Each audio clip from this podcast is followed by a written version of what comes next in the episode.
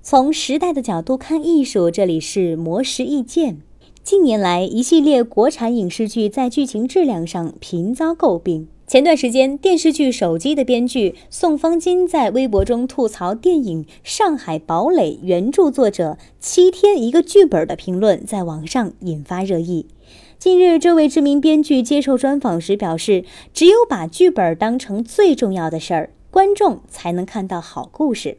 但编剧的工作往往是不被理解、不受重视的。”宋方金认为，一切讲故事的艺术实际上都是剧本的艺术。剧本是故事行业和影视行业的宪法，必须围绕着它来展开一切工作。在理想情况下，应该是以剧本定资本、定演员、定导演。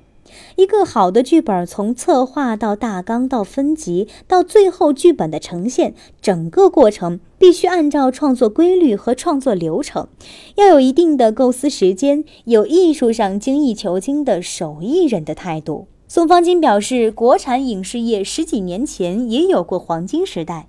那时剧本不成熟是不允许开机的，而如今的影视作品的剧本普遍缺乏足够的打磨时间，有时就算剧本不成熟也要开机，因为资本在后面追着。而且一部影视作品往往是围绕一个演员、一个导演展开，唯独没有把剧本作为最重要的事物展开。这种以演员的档期定生产周期的模式，完全把影视剧的生产程序给打乱了。